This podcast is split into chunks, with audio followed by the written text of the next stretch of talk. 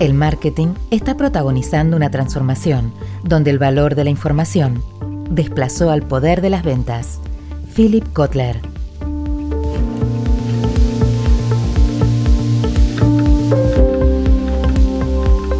Manager Experience, el podcast de datos claros sobre transformación digital. Entendemos a la transformación digital como un proceso de cambio cultural que requiere de metodologías ágiles para acompañar procesos de trabajo y relacionamiento con los consumidores y clientes. Mi nombre es Natalia Hittelman y esto es Manager Experience, el podcast de datos claros sobre transformación digital y escucha del cliente.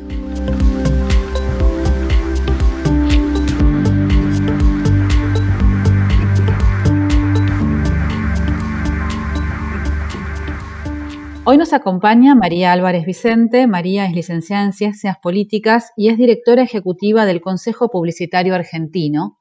Nos interesa mucho la perspectiva de mirada que puede traer María desde este, esta instancia del Consejo Publicitario, porque bueno, hasta ahora venimos hablando con las marcas y con personas que trabajan en compañías acerca de cómo va llevando la transformación digital nuevos procesos de cambio, cómo va incorporando nuevos procesos en las comunicaciones, pero nos parece sumamente importante entender desde, si se quiere, un lugar más de afuera, ¿no? Cómo las marcas van llevando este proceso en instancias como lo que puede ser el Consejo Publicitario Argentino y cómo ello también está mediatizado por todos los temas relacionados con la transformación digital y la nueva forma de entender al consumidor. La verdad que me parece súper interesante eh, el abordaje que estás proponiendo, Natalia, porque realmente pareciera que estamos en una, etapa de, Zoom, ¿no? Yo diría que los últimos cuatro o cinco años la transformación digital está en el centro de la mirada de las compañías, tanto en su comunicación como en su foco de venta. Pero desde el punto de vista de la comunicación, que es el nuestro, claramente se ve sobre todo permeado por lo que es eh, tratar de transmitir el propósito de las compañías, ¿no? Eh, y el propósito de las compañías ha quedado en el centro de su comunicación. Y lo que vemos es que la erupción del contexto digital les ha dado una posibilidad enorme de conectar con sus audiencias y de transmitir su verdadero propósito. Y también, así como les permite comunicar su propósito, están todo el tiempo siendo observadas y juzgadas, ¿no? Porque esto hoy es un ida y vuelta. Así que el desafío para las compañías es enorme y para los que comunicamos bien público también es lo mismo, porque cuando realizamos una comunicación, por más que sea de bien público y bien intencionada, siempre estamos muy atentos a las repercusiones inmediatas en los entornos digitales de lo que decimos. Así que es un desafío y un momento muy interesante para, para todos. Cuando hablamos de marcas con propósito, por un lado, que dijiste, y también de bien público, ¿podés darnos ejemplos concretos de cómo podemos pensar una marca con propósito? Es algo que venimos trabajando. Entonces, desde tu perspectiva, ¿qué, sería una marca con propósito en su, en su comunicación? Mira, hoy, hoy lo que pasa es que ya eh, los ciudadanos y los ciudadanos en nuestro rol de consumidores ya sobre todo cuando pensamos y elegimos marcas y marcas que se tratan de posicionar en los segmentos de primera línea eh, o compiten por ocupar esos espacios, ya no nos alcanza con que el producto tenga calidad, ¿no? Estamos buscando un nombre detrás de eso y ese nombre, esa empresa para nosotros tiene que ser un ejemplo de buenas prácticas, de buenas prácticas ya con sus empleados, buenas prácticas en materia de medio ambiente, de una, de una valoración ética que transmite la marca, ¿no? Hoy estamos viendo ejemplos de compañías telefónicos, telefónicas que no paran de hacer campañas en materia de violencia de género, por ejemplo. Em, nosotros, que somos una entidad que nos dedicamos al bien público, hoy más que nunca sentimos la empatía de nuestros socios con nuestro quehacer y trabajamos de una forma muy, diferente. Hoy trabajamos codo a codo con las marcas porque estamos compartiendo espacios de comunicación. Antes el Consejo Publicitario era una entidad que trabajaba de alguna forma sola, era de las pocas entidades que hacían comunicación de bien público. Hoy, cualquier marca que se quiera posicionar en un lugar de primera línea y de respeto del consumidor, pone el propósito en el centro de comunicación y por eso trabaja codo a codo con nosotros. Claro, qué interesante como que eh, todos estos procesos, digamos, de, transformación digital que llevan a que los consumidores o los ciudadanos estén más disponibles, más informados y quieran además volver, este, tener un retorno, digamos, de lo que consumen o compran en función de propósitos, eh, ha transformado un poco la relación con el Consejo Publicitario Argentino, digamos. Ahora el Consejo pareciera ser como que tiene un rol, no sé, de nucleador de demandas, digamos, ciudadanas y las transforma junto a las marcas en alguna propuesta de comunicación? ¿Lo podemos pensar así?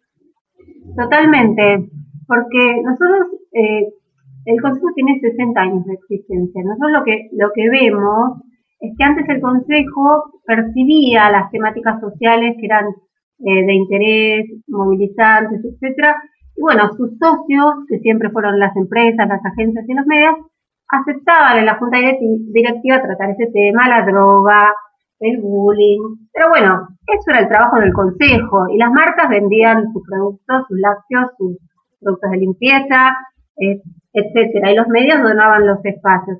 Hoy somos socios, somos socios porque estamos trabajando con los mismos temas. O sea, tenemos anunciantes que son hoy líderes en llevar adelante temáticas. Este, no puedo dar ejemplos de marcas, pero todos conocemos marcas de productos femeninos que también de vuelta tienen un liderazgo en muchas cuestiones que hacen a la salud de la mujer eh, o a la promoción de las mujeres en espacios de liderazgo que no son los habituales. Entonces, nuestro rol exactamente, Nati, es el que vos decís, nosotros somos un gran articulador, un gran canalizador de las energías de estos anunciantes, estos medios y agencias la que todos construimos en, estos grandes valores. La verdad que es muy auspicioso que, el, que las marcas hayan puesto el propósito en el centro de su comunicación. María, ¿y cuál dirías vos o, qué factores considerás que hicieron este punto de inflexión tan importante en el cual las marcas eh, comienzan a colaborar asociativamente con el Consejo en todo esto que es la puesta en valor de eh, marcas con propósito y los valores ciudadanos o las demandas de los consumidores o ciudadanos. ¿Cuándo vos consideras que empieza a darse esa inflexión y por qué? Mira, me parece que esto es un proceso eh, que viene ocurriendo muy fuerte, diría, en los últimos 10 años, acelerándose. ¿Por qué? Yo creo que tiene que ver con, muchas tendencias que podemos leer a nivel mundial, en, digo, en, la percepción de, la evolución que está teniendo eh, la civilización y su relación con el planeta, con el vínculo con los otros. Digo, me parece que estamos en un momento donde todo se está repensando, ¿no? El famoso concepto de sustentabilidad está puesto en la mesa todo el tiempo y la sustentabilidad implica desde el medio ambiente, el vínculo con, los asociados, empleados, proveedores, los públicos, qué estamos haciendo con los recursos que sabemos que son finitos, eh, qué está pasando con la producción de residuos. Eh, realmente, eh, si lo que comemos hoy es, es, saludable, digamos, el concepto de procesado, Temas que hace quizás 10 años atrás no estaban en la conversación. Eh, que la extracción de, la obtención de energía, que la extracción de hidrocarburos es contaminante, que la minería puede ser una industria cuestionada. Digo, son todos temas que se han puesto en la agenda como una tendencia mundial. Y yo creo que las marcas, sobre todo las marcas, las grandes corporaciones, los tienen en su, en su agenda de, su, directorio, de sus accionistas, y obviamente permea en todos los países, por lo tanto, las empresas locales, para competir o para estar en, ese nivel, tienen que ir adoptando este tipo de prácticas, ¿no? Eh, es un recorrido que para mí no tiene vuelta, por supuesto, hay momentos de aceleración de estas cuestiones, como el que estamos viviendo ahora, eh, pero es un proceso inexorable. Eh, claro. Yo creo que es beneficioso, que es bueno y que los ciudadanos podemos ser, o los consumidores podemos ser mucho más protagonistas de lo que va a ser este vínculo de las compañías, de la producción, con, con todos como ciudadanos, ¿no? Más que consumidores, como ciudadanos. Claro, cada vez más se habla como del concepto de ciudadano antes que consumidor, porque bueno, pareciera ser que empieza a haber otros valores antes que la decisión del consumo de tal o cual producto, que son demandas anteriores, digamos, o, valores eh, que, van, a, van a marcar un poco esa decisión. Y en ese sentido, ¿cómo ustedes trabajan las demandas de los ciudadanos? ¿Cómo las escuchan? O sea, eh, ¿cómo, ¿cómo, es? ¿Las marcas traen esa voz del cliente? ¿Cómo lo escuchan? ¿A partir de qué, de qué tipo de, trabajo ponen esa voz para poder eh, aunar criterios en lo que es la comunicación del Consejo? Mira, nosotros tenemos dos fuentes. Una, las investigaciones propias que hacemos regularmente para tratar de escuchar este, un poco la conversación y leer tendencias. Tenemos siempre también cada campaña que hace el Consejo Publicitario tiene la curaduría del contenido de los mejores expertos, asesores en cada una de las temáticas. Nosotros nunca hacemos una campaña de un tema sin una organización experta que nos asesore. Pero además también hoy las compañías, como están con esta mirada sobre las cuestiones del interés de la comunidad, de los ciudadanos, como decíamos, del propósito, están todo el tiempo viniendo e investigando. Entonces también eh, tenemos ese insumo todo el tiempo, así que estamos cruzando información de fuentes varias, ¿no? Este, hacemos encuestas y también tenemos nuestras redes sociales, que son un, día a día de, monitor de, un poco de la temperatura social. ¿Hay alguna campaña reciente o de los del último año que, que digamos, puedas contarnos eh, un poco el origen de la pregunta, qué se hizo y cuáles fueron los resultados? Sí, mira, bueno, eh, tenemos una muy reciente que te diría que no, no, no podría ser tan, tan profunda en cuanto a sus resultados, que es Pensemos en las demás, que es la campaña que tenemos en este momento en, medios. Pensemos en los demás, tiene que ver con esta coyuntura en la que estamos viviendo. Em, es una campaña que viene un poco inspirada por el foro del sector social y la, y la preocupación del estado de las organizaciones sociales en este momento y cómo y cómo este, ayudarnos entre todos, cómo recuperar la solidaridad.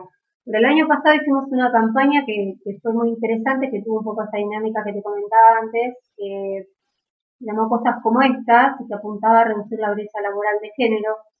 Y bueno, eh, nosotros trabajamos en comisiones de trabajo, tenemos una comisión de género, y ahí, bueno, te diría que las principales marcas argentinas con récord de sponsoreos se sumaron, a, esta campaña porque la cuestión de la brecha laboral de género hoy está en la agenda de todas las compañías. Eh, y estuvieron todas interesadísimas en que pudiéramos tocar este tema. Eh, la, campaña la hizo Mercado Macán, una gran agencia publicitaria argentina. Y bueno, y como te decía, las principales marcas este, fueron sponsors, récord de sponsors. La tuvimos en, en medios eh, cuatro meses y apareció esa coyuntura que tenemos ahora, con lo cual la estamos dejando descansar un poquito porque hay otras prioridades, pero bueno, pensamos que en cuanto ese panorama cambia, volvemos a la carga porque la brecha laboral de género es un tema que sabemos que es prioritario para todas las mujeres, es prioritario ya para las empresas, para lograr tener retención de talentos sobre todo y poder impulsar liderazgos femeninos que vienen a traer una forma de liderazgo diferente y muy necesario. Así que diría que eso fue, es nuestro gran tanque. Estamos esperando poder sacar la cancha con todo. Buenísimo. Y, digamos, eh, cuando hablamos un poco del contexto, ponemos en, contexto, estamos eh, en el proceso este del COVID, este, entonces, bueno, aparecen, no queríamos específicamente hablar del COVID, pero sí contar que estamos en ese momento, porque para contextualizar, porque este podcast se va a escuchar a lo largo del tiempo. Y podrías, eh, no sé, animarte en función de lo que vienen hablando los asociados, eh, etcétera, a pensar luego de este momento que estamos atravesando, sumado a los cambios de valores que, que venís comentando, ¿qué tendencias se van a profundizar en términos de transformación digital, de transformación cultural eh, de los ciudadanos? Digamos, ¿Cómo se piensa de acá a tres años, por ejemplo?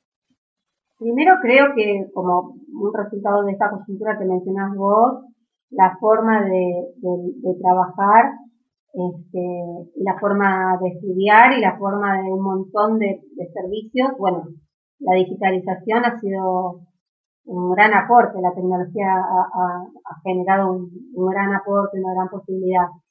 Yo te diría que eh, paradojalmente en este contexto la brecha laboral de género también ha sido un desafío, ¿no? Estar en las casas, mantener el, trabajo, las tareas domésticas, el estudio de los chicos, bueno, ha presentado desafíos para las familias. Eh, creo que el tema de la violencia de género va a seguir en agenda fuertemente y para nosotros eh, seguramente como Consejo Publicitario va a ser un tema eh, que vamos a tratar de abordar pronto. Y las otras temáticas tienen que ver con la cuestión del medio ambiente, que es un tema enorme, que tiene muchísimos abordajes, pero que, bueno, claramente es imprescindible que empecemos a tomar medidas este, mucho más concretas, más rápidas, adecuaciones en nuestros sistemas de producción y consumo. Eh, creo que este contexto del cual hablamos también de alguna forma denuncia que, la forma en que estábamos viviendo necesita gestión. Buenísimo, María. Y por último, hay otra cosa que también atraviesa bastante el tema de transformación digital y transformación cultural, que es la convivencia con nuevas generaciones, ¿no? Este, en las organizaciones nos encontramos con eh, generación Z, baby boomers todavía, eh, trabajando con centennials ya prácticamente entrando, digamos, en, la configuración de los valores, al menos, y luego en el trabajo. ¿Cómo, cómo vos podés este, contarnos cómo se da eso en el consejo, si es que hay convivencia de distintas generaciones, o si las marcas traen este, alguna mirada novedosa a partir de esa, de esa vinculación de las distintas generaciones? Bueno, sí, la hay a la convivencia y por supuesto que las marcas las traen porque tenemos que pensar que los centennials ya tienen hasta 19, 20 años, ¿no? Entonces son ciudadanos porque ya por supuesto votan, son consumidores y lo que sí me parece muy interesante tu pregunta, Nati, porque nos da la posibilidad de analizar esta generación. Eh, yo como madre de Centennial puedo decir que son gente que viene con eh, un compromiso y unas preocupaciones las generaciones anteriores no tenían. Yo creo que todo esto de lo que nosotros estamos hablando, ellos lo entienden desde el día cero y por eso tienen esta esta forma de protomilitancia por causas que yo creo que no, no se veía en, desde muchísimas generaciones, ¿no? Yo creo que desde los 70 quizás no se ve una generación tan comprometida con las causas que las rodean. Eh, es un desafío enorme, son nativos digitales, eh, no hay otra forma de conectarse para ellos que no sea, que no sea esta.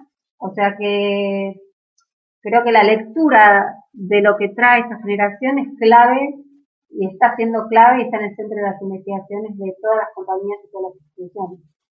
Es muy interesante. Sí, pareciera ser como una generación muy innovadora, como nació deconstruida, ¿no? O sea, mientras que el resto de las generaciones tenemos que hacer un ejercicio de deconstrucción constante, pareciera ser que ellos ya nacieron con, con la deconstrucción en el ADN, entonces eh, les resulta como más intuitivo eh, digamos, eh, atravesar eh, valores que quizás para las generaciones anteriores tenemos que hacer todo un trabajo, ¿no? De racionalización y de, de, revisión de cómo fuimos educados. Eh, por ejemplo, se ve en la cuestión de la diversidad, ¿no? El tema de la diversidad, que es una agenda fuertísima y súper importante para la gente de esta generación, no es un tema.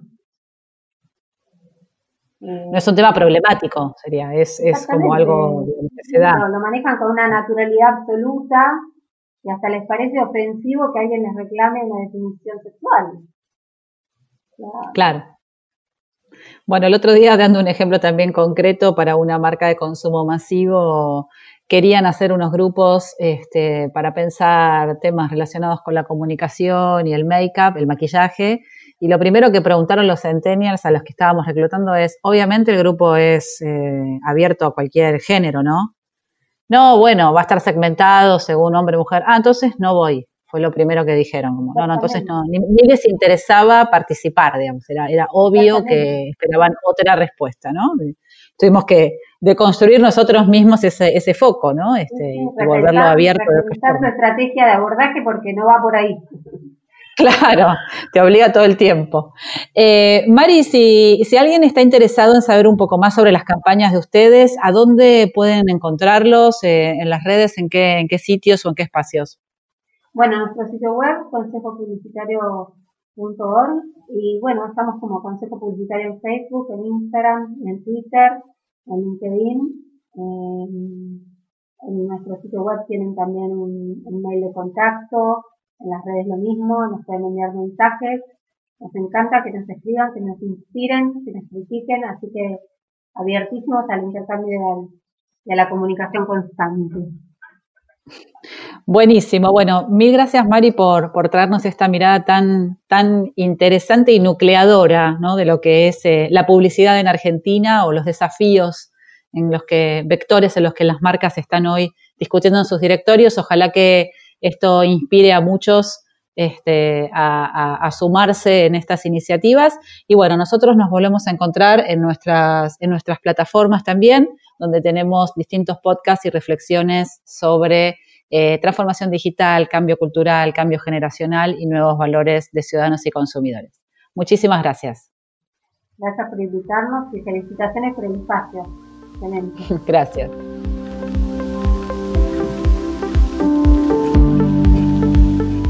Así concluye otra de nuestras entrevistas a profesionales conocedores de los desafíos actuales. Si te gustó, busca el podcast Manager Experience.